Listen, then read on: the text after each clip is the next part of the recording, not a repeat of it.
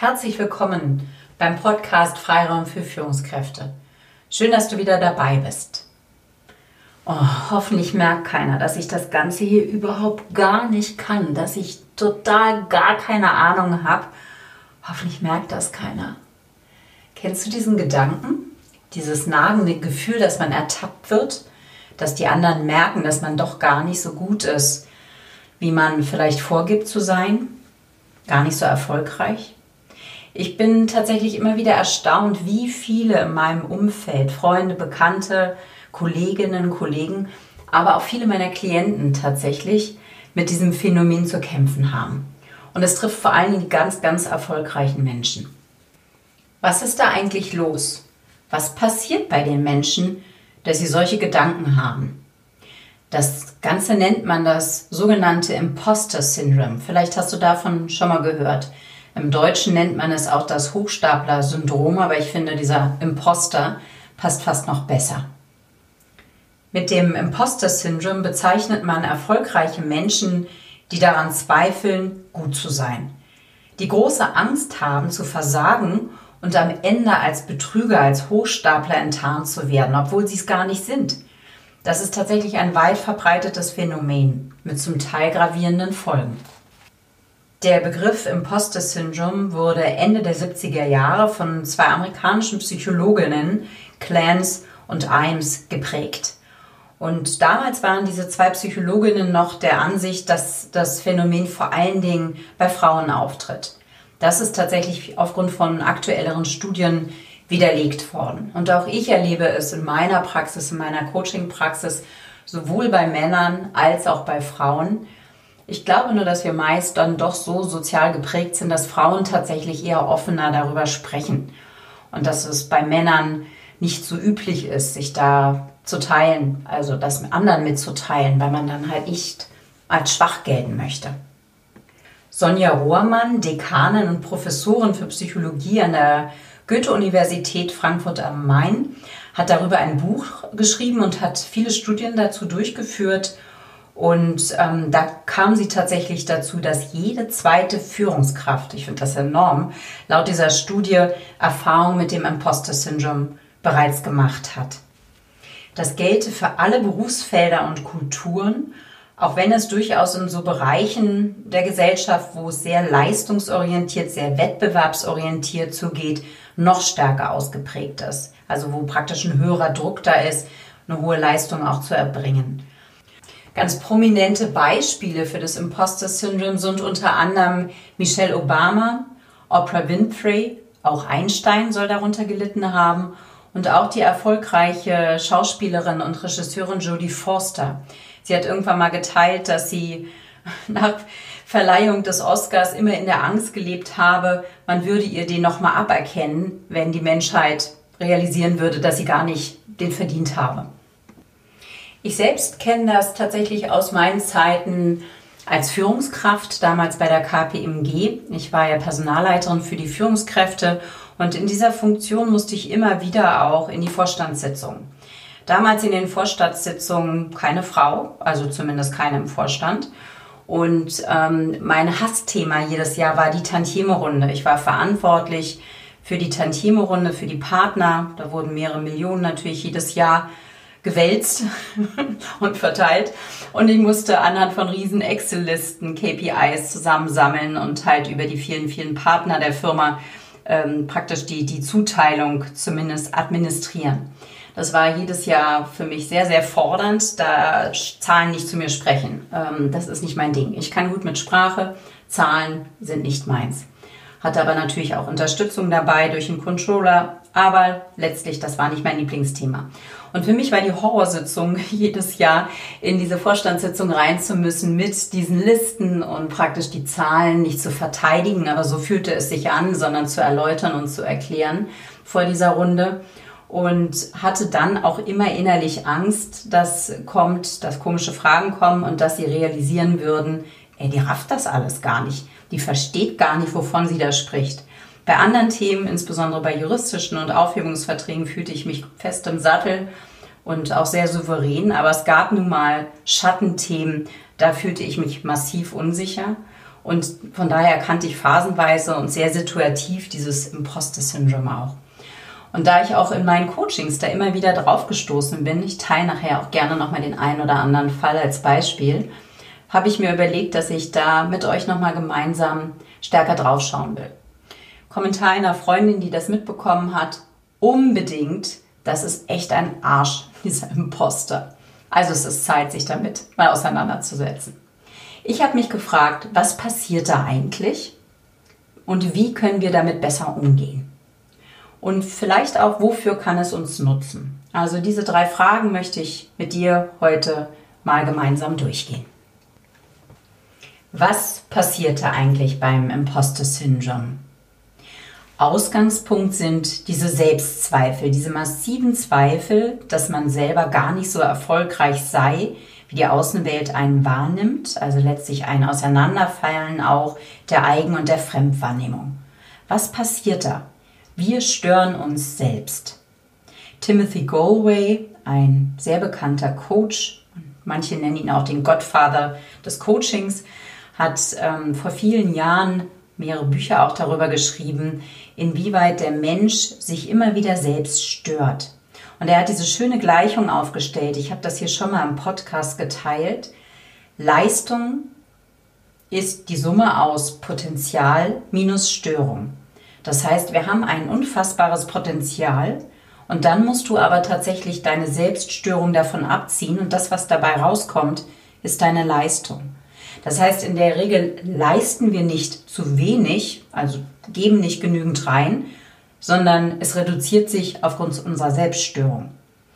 Und er nennt das auch das Inner Game, also das, was bei uns selbst innerlich abläuft, um deutlich zu machen, das hat nur bedingt was mit dem Außen zu tun.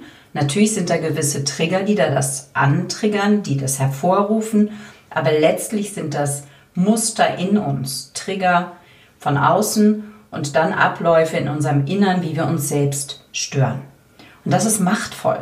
Das ist eine verdammt machtvolle Parallelwelt, die da stattfindet. Man könnte auch sagen, es denkt uns.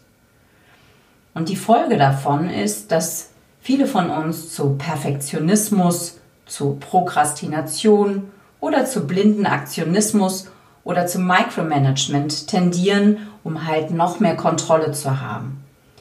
Konsequenz kann tatsächlich auch sowas sein wie Gefahr des Burnouts, dass man sich darüber erschöpft, weil man nicht nur zu viel arbeitet, aber vor allen Dingen diese massiven Selbstzweifel, nicht an sich zu glauben. Und es kann auch sowas wie Depressionen auslösen, wenn die Abwärtsspirale immer tiefer geht. Das habe ich tatsächlich im Coaching in den Gesprächen zum Teil auch erlebt, dass Klient, in dem Fall eine Klientin erzählte, dass dieser Gedanke dann so machtvoll, so massiv ist, dass es phasenweise sie den Wochen lang nicht mehr aus ihrem System rausbekommt dass sie also regelrecht regiert und dadurch auch wirklich so depressive Stimmungen, Verstimmungen aufkommen. Unsere aktuelle Situation, in der wir uns seit vielen Monaten befinden, nämlich die Corona-Pandemie, ist eine Zeit der Unsicherheit. Und diese aktuelle Situation, die Unsicherheit und auch diese digitale Distanz, in der wir alle leben, dass Teams nicht mehr vor Ort zusammenarbeiten können, verstärken tatsächlich auch noch bei vielen dieses Phänomen und diese Selbstzweifel. Denn was uns fehlt, ist tatsächlich dieses Gefühl der Zugehörigkeit.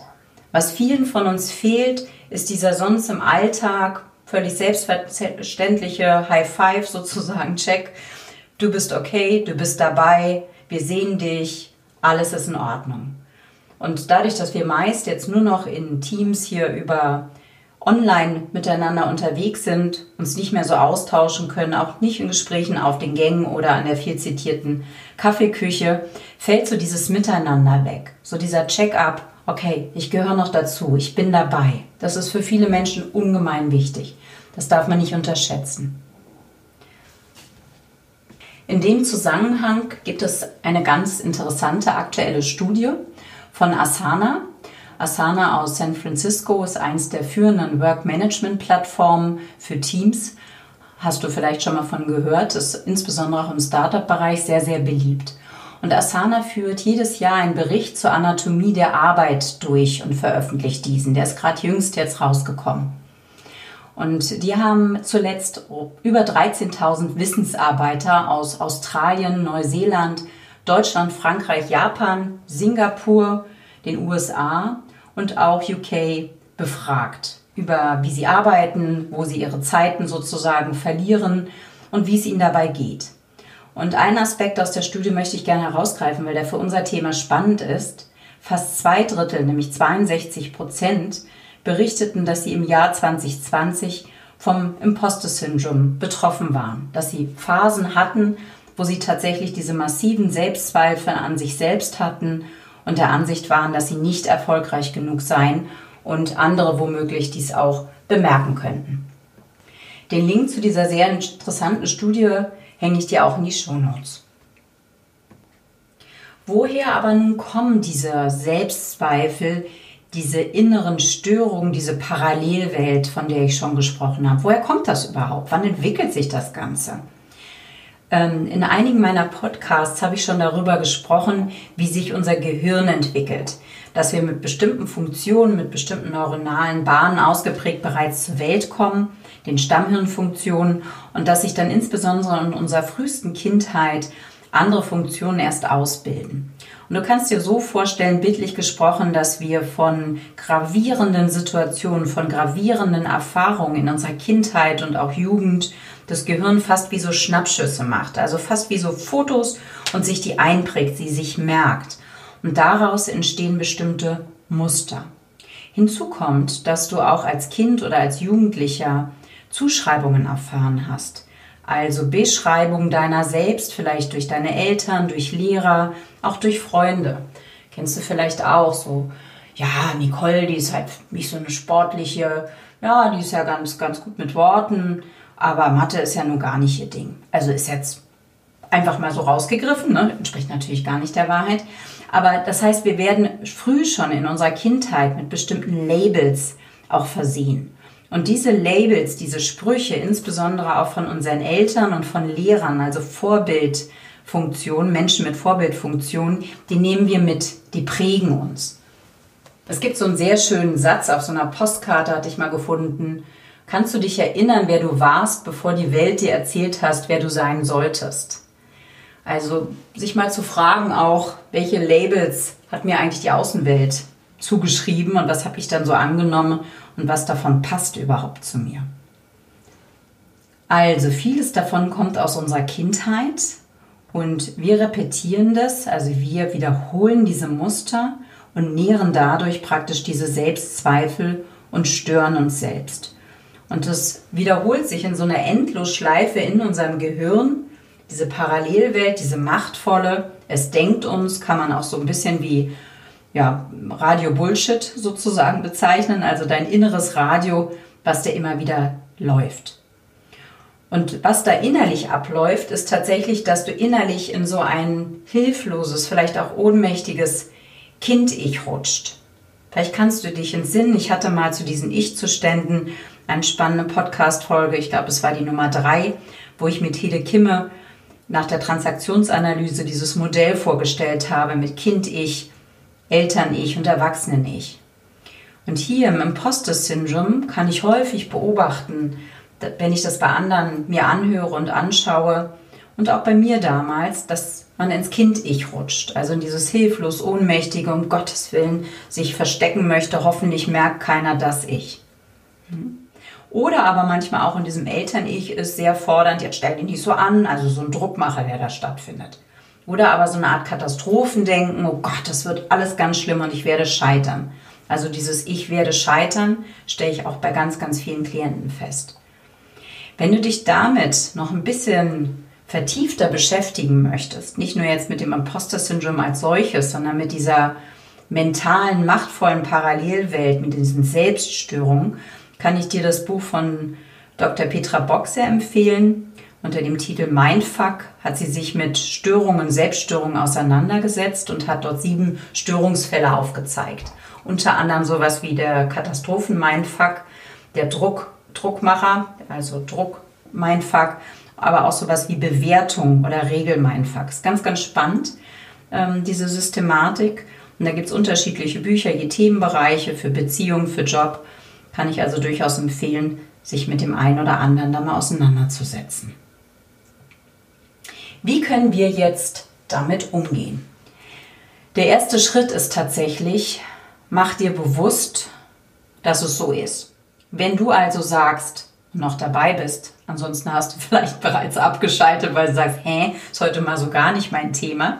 Wenn du das aber von dir kennst, dass du ab und an solche Gedanken hast, dann ist der erste wichtige Schritt, sich dessen bewusst zu sein. Bewusst zu sein, dass das kein Gedanke ist, der valide ist, sondern dass es dich da denkt dass bestimmte Aspekte im Außen womöglich etwas bei dir triggern. Da auch mal drauf zu schauen und zu gucken, in welcher Situation, also wann und wer, welches Gegenüber triggert das bei dir. Also sich mal zu überlegen, wann kommt das vor allen Dingen vor. Wenn du mein Beispiel nimmst, wenn es um Zahlen ging, um Analyse, um Excel-Tabellen, das war für mich verdammt dünnes Eis damals in meinem Job wenn es um Sprechen, Verhandeln, aber auch Strategie ging, da fühlte ich mich sicher, da war ich stark. Also da mal zu gucken, wo sind deine Punkte, wo dieser Imposter so richtig jubiliert, wo, Entschuldigung, das Arschloch tatsächlich kommt. Und dann empfehle ich dir, schreib mal all diese Gedanken, die da kommen, auf. Also all diese verrückten Gedanken wie, um Gottes Willen, die können mich doch vielleicht ertappen, ich bin nicht gut genug. Schreib das alles mal runter. Weil es ist ganz spannend, sich mal anzugucken, was da in den schlimmsten Momenten, gerne auch nachts, so auftaucht. Schreib es einfach mal runter. Und indem du dir das aufschreibst und nochmal durchliest, vielleicht gelingt es dir dann auch innerlich so ein bisschen eine Distanz aufzubauen und dieses Bewusstsein noch zu steigern. Und dann kannst du mal üben in Zukunft, wenn du in solche Situationen kommst und erkennst, oh, Achtung, Achtung, hier ist wieder mein Bullshit-Radio unterwegs, hier ist wieder mein Freund Imposter da, dass du tatsächlich innerlich so ein Stoppschild setzt. Vielleicht dir auch innerlich sagst, Stopp. Tief ein, tief ausatmest. Mit der Bauchatmung, also bis in den, gefühlt bis in den Bauch, Zwerchfeldatmung, bekommst du Ruhe in dein System rein und womöglich dich vielleicht sogar der Situation entziehst, soweit das geht. Ich hätte damals nicht einfach aus der Vorstandssitzung abhauen können, aber eine tiefe Atmung und sich in dem Moment bewusst zu sein, hey, das passiert vor allen Dingen bei dir innerlich. Das wird nur vom Außen getriggert, kann das schon hilfreich sein.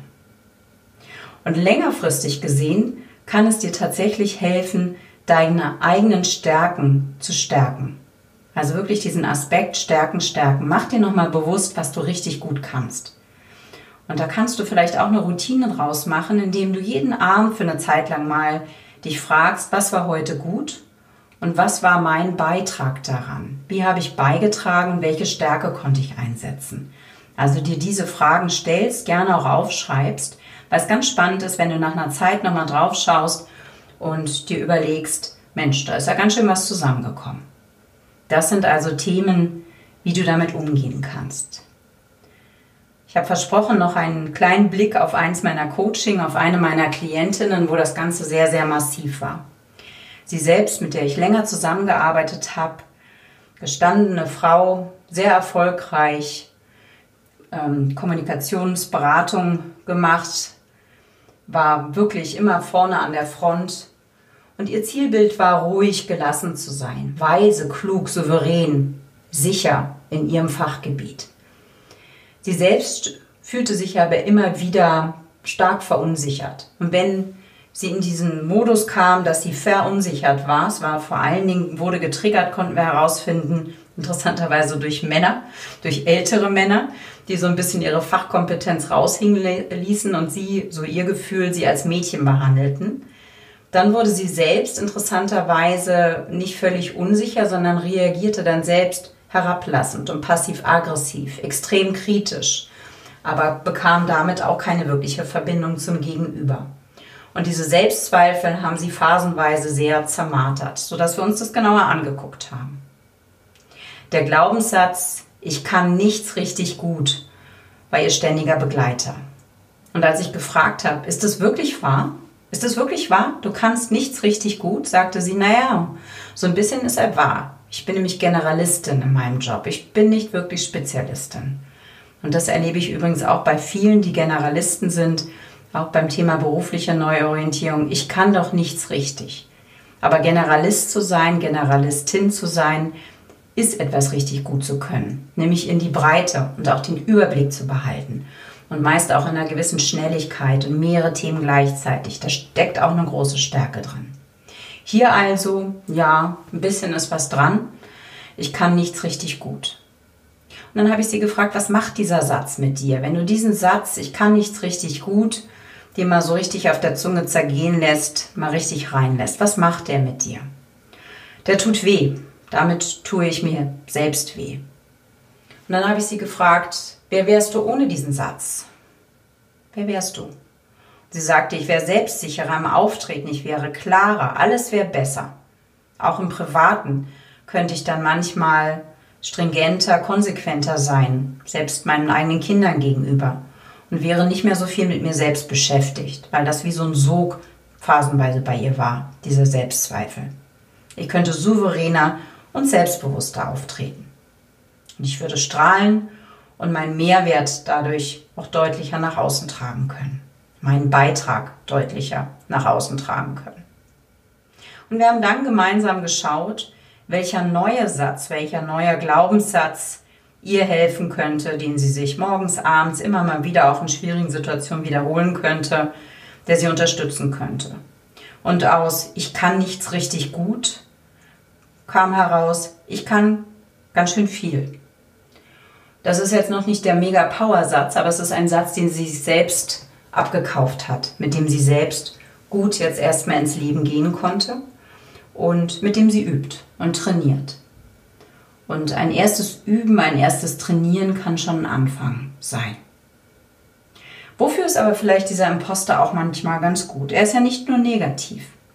Da gab es einen interessanten Artikel mal von Förster und Kreuz. Die beiden mag ich sehr. Die haben immer wieder tolle Anstöße, Denkanstöße. Und ihre Argumente für den Imposter waren, er hält uns auf Zehenspitzen. Weil wir dadurch nämlich nicht zu selbstsicher und bräsig wären, nicht zu saturiert in unserem Erfolg. Valider Punkt. Und sie meinten auch, Zweifel und Qualität gehen insoweit Hand in Hand. Das heißt, wenn ich immer wieder auch überprüfe, ist es gut genug, wird es auch noch besser. Und es sei auch ein Zeichen für Weiterentwicklung, weil wenn es unbequem wird, wir merken, wir sind außerhalb der Komfortzone, dann entwickeln wir uns meist weiter. Auch ein valider Punkt. Nichtsdestotrotz ist meine Erfahrung, dass viele meiner Klienten und auch Bekannten dieser Scheiß Imposter ganz schön quält. Von daher schau ihn dir doch mal genauer an. Schau dir diese Sätze an, schreib sie auf, mach dir vielleicht auch nochmal bewusst, wo es herkommt. Meist kommt es tatsächlich aus der Kindheit. Wer hat das damals gesagt? Wer spricht mit dir da innerlich, wenn das kommt? Ist ganz interessant. Meine Mathe-Aversion, meine Aversion gegen Zahlen, weiß schon, woher die kommt. Also von daher da mal einen Finger drauflegen, sich das anschauen. Und zum Schluss möchte ich dir noch eins mitgeben. Du bist damit nicht alleine. Wenn du das nächste Mal wieder denkst, hm, hoffentlich merkt keiner, dass ich das gar nicht kann, dann denk daran, dass es auch anderen immer mal wieder so geht, dass jeder von uns, zumindest in Teilaspekten, zumindest bei manchen Punkten, unsicher ist. Und diese Unsicherheit vielleicht auch nicht mit jedem teilen würde. Also, Kampf dem Imposter. Alles, alles Gute. Schön, dass du dabei warst. Deine Nicole.